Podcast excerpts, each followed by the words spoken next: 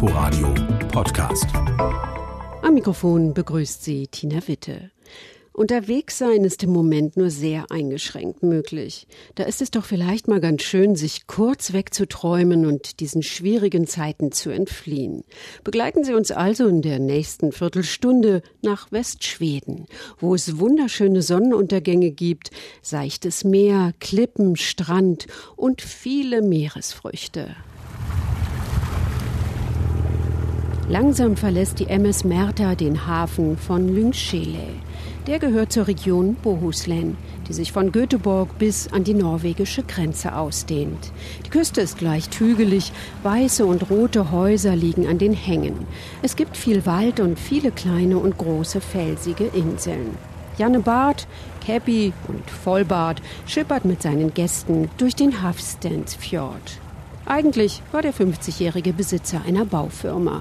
Nach Westschweden kam er nur ab und zu zum Fischen. Schon als Kind hatte er den Traum, Landwirt zu sein, wie sein Großvater. Und so hat er irgendwann die Firma an seinen Bruder übergeben, ist hier geblieben und hat sich seinen Wunsch erfüllt. I like the climate. The, um, it's so ich mag das Klima hier. Es ist so mild. Wir haben da draußen Schwedens drittgrößte Insel Orust, die uns einen sehr guten Schutz bietet. Auch wenn es sehr windig ist, gibt es hier keine großen Wellen. Wir machen etwa 150 Touren im Jahr und ich musste bisher vielleicht eine oder zwei absagen. Das Wasser ist sehr ruhig, das ist gut für die Gäste und auch gut für die Muscheln.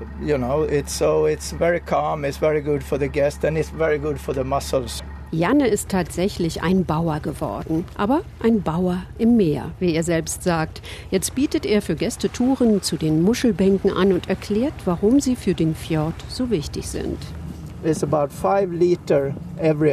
Eine Muschel filtert etwa 5 Liter Wasser in der Stunde. An dieser Stelle hier haben wir etwa 1000 Tonnen Muscheln und ein Kilo filtert 6000 Liter am Tag. Dann versteht man, was das für den Fjord bedeutet, wenn er auf diese Art von zu viel Plankton befreit wird. And then you understand how much and what it does really means for the fjords. Das ist der beste Weg, um die Überdüngung des Fjords zu vermeiden. So this is the single best way to get the overfertilizing up again. Janne zeigt auf die grau-weißen Kunststoffbojen, die im Wasser schwimmen. Darunter befindet sich die Muschelfarm. So one rig like this is consisting of a rope die Anlage besteht aus einem Seil, das 200 Meter lang ist. Es gibt zehn davon, die parallel nebeneinander liegen. Daran hängen Gurte, die etwa sechs Meter lang sind. There is uh, a belt, and that belt it goes uh, six meters down und wenn das Meer eine Temperatur von etwa 12 Grad hat, dann passiert das Wunder. Muscheln sind getrennt geschlechtlich. Das heißt, es gibt Männchen und Weibchen. Eine weibliche Muschel hat etwa 10 Millionen Eier und bei einer bestimmten Temperatur lässt sie die Eier ins Wasser ab. Und die Männchen reagieren darauf und geben ihre Samenzellen dazu. So when it's 12 degrees in the water, she let the eggs coming out and the male react on that Innerhalb von 24 Stunden sind die Babys entstanden, die nicht schwimmen, sondern den Strömungen folgen. Das dauert etwa vier bis sechs Wochen und dann wollen sich die Jungmuscheln irgendwo ansiedeln, ganz gleich wo.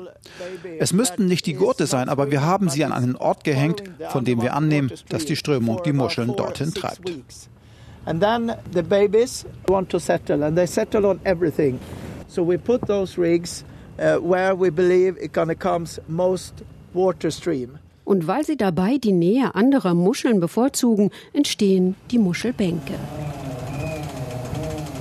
Janne schwenkt den Arm eines kleinen Krans aus und zieht eines der Seile nach oben.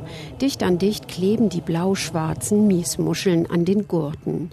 Mit dicken Handschuhen pflückt er sie ab und noch an Bord werden sie von anderen Pflanzen und Meerestieren befreit. Das ist die Aufgabe der Gäste an Bord und ist gar nicht so einfach.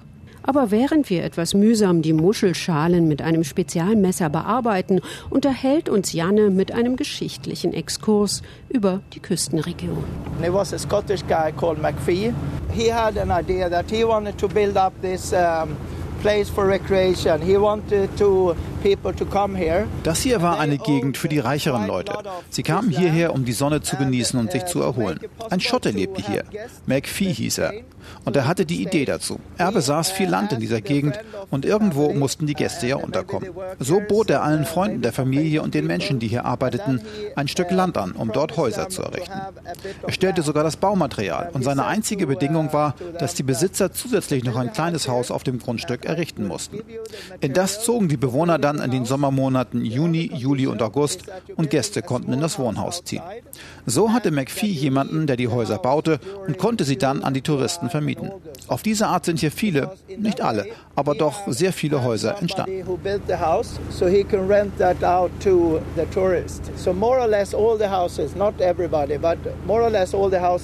Were done by that.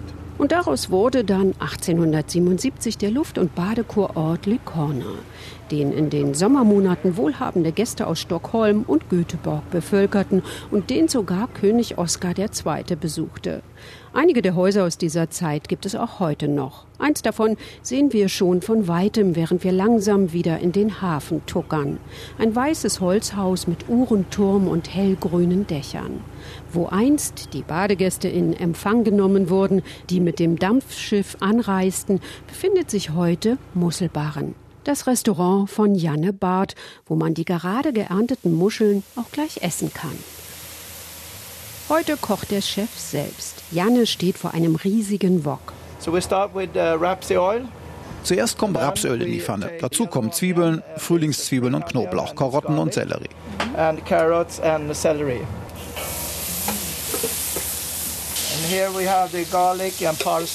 Den Knoblauch tue ich dann etwas zur Seite, denn wenn er zu heiß wird, dann kann das etwas bitter werden. Das sehr klein geschnittene Gemüse wird einige Zeit gebraten und dann kommen noch getrocknete Chilischoten dazu. Wenn ich sehe, dass alles schön angebraten ist, dann kommt Wein dazu. Wir nehmen relativ süßen, intensiven Wein. Das ist genau der richtige. Daraus wird dann ein Sud gekocht und erst dann kommen die Muscheln in die Pfanne.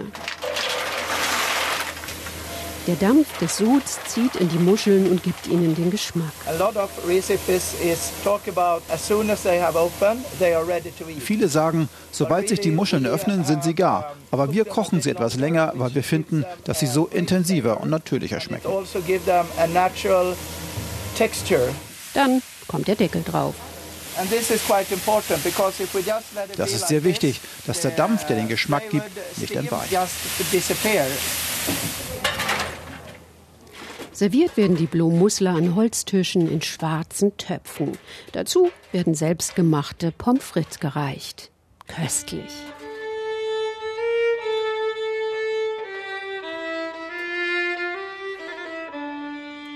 Die schönsten Monate, um nach Westschweden zu reisen, sind Juni bis August. Dann sind die Tage lang und meist sonnig, die Nächte hell. Aber auch im Mai und September kann es sehr mild sein und dann auch relativ leer. Das gilt besonders für die Göteborger Schären. Im Sommer besuchen viele Tagesausflügler die Inseln zum Baden, Paddeln, Wandern oder Radfahren. Mit der Fähre sind sie bequem aus Göteborg zu erreichen. Bis nach Vrongö, das ist die südlichste bewohnte Insel, dauert die Fahrt rund 40 Minuten. Es geht vorbei an felsigen Inseln, bewohnt oder unbewohnt, mit einsamen Buchten, Bootsstegen und kleinen roten Holzhäuschen. Die Fähre legt an der Ostseite der Insel Vrongö an. Dort wartet schon Håkan Carlston. Und wenn sich einer auf der Insel auskennt, dann er. The island has long histories, 3000 years back with the Stone Age die Insel hat eine sehr lange Geschichte. Sie geht zurück bis in die Steinzeit. Es gab hier sehr viele Kriege zwischen Schweden und Dänemark und so war die Insel mal schwedisch und mal dänisch. Das wechselte immer mal in den Jahrhunderten, sodass das Leben hier auf der Insel nicht so gut dokumentiert ist, weil wir immer in der Mitte zwischen Schweden und Dänemark lagen. Die ersten Daten liegen aus dem Jahr 1530 vor und da tauchen übrigens auch schon meine Vorfahren auf. Aber es gab ja auch schon Menschen vor dieser Zeit find at that time, but we have been here before. Knapp 400 Menschen leben heute dauerhaft auf der Insel. Håkan ist einer von ihnen und er ist hier geboren. Einige Jahre hat er auch in Göteborg gelebt und hatte dort eine Computerfirma. Aber er ist zurückgekehrt und betreibt heute das einzige Hotel auf Wrangel. Mitte 50 ist er jetzt, breite Schultern durchtrainiert und mit großer Leidenschaft für das sportliche Ringen. In den 80er Jahren war er Mitglied der schwedischen Ringer-Nationalmannschaft. I have been in the World Championships and uh, European Championships. Ich war bei Welt- und Europameisterschaften und ich sollte auch bei den Olympischen Spielen in Seoul starten. Aber ich brach mir einen Monat davor die Rippen und musste leider absagen. Bei den nächsten Spielen 1992 in Barcelona, da hatte ich schon drei Kinder, eine Firma und lebte hier auf der Insel. Da war die Qualifikation einfach zu hart. Also. Die Leidenschaft für den Sport ist geblieben und deshalb trainiert er heute die Kinder und Jugendlichen hier vor Ort.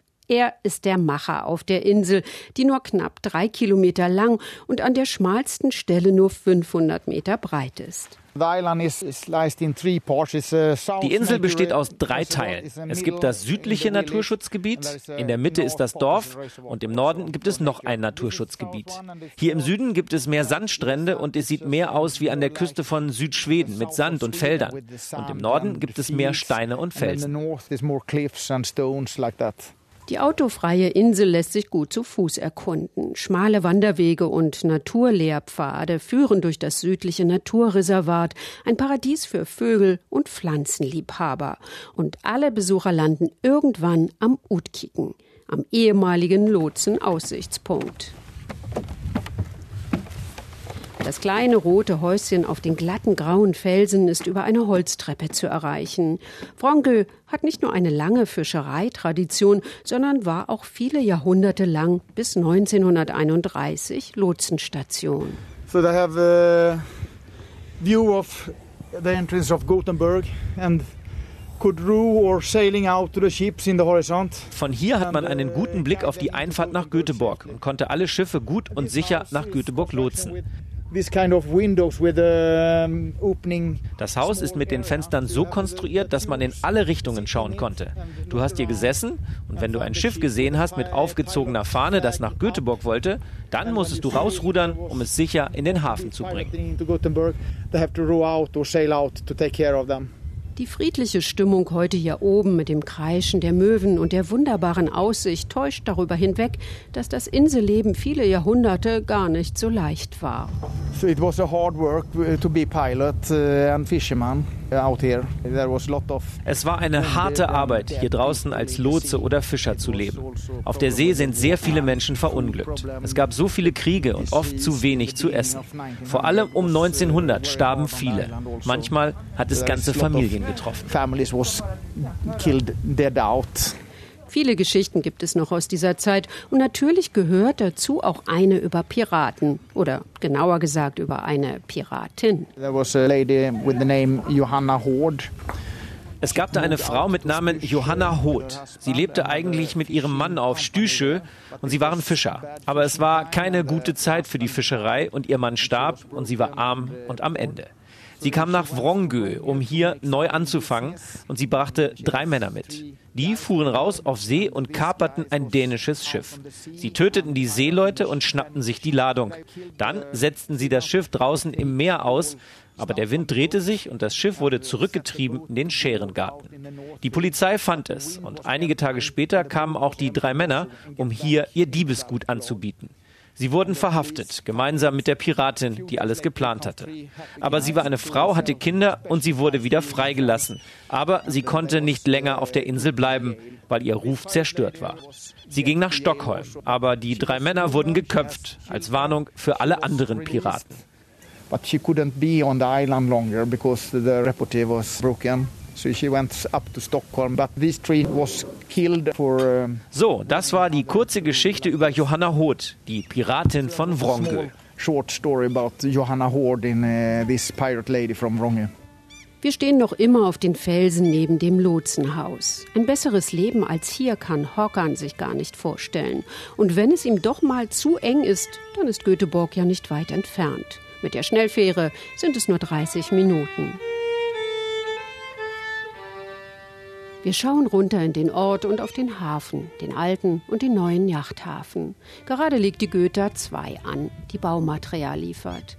Die typischen weißen Bootshäuser säumen die Hafenmole, Lastenfahrräder kurven durch das Dorf, einige Paddler steuern den Hafen an. Und wer Zeit hat, kommt heute Abend noch hoch zum Lotsenhaus. Denn das, sagt Horkan, ist der beliebteste Platz, um den Sonnenuntergang zu erleben.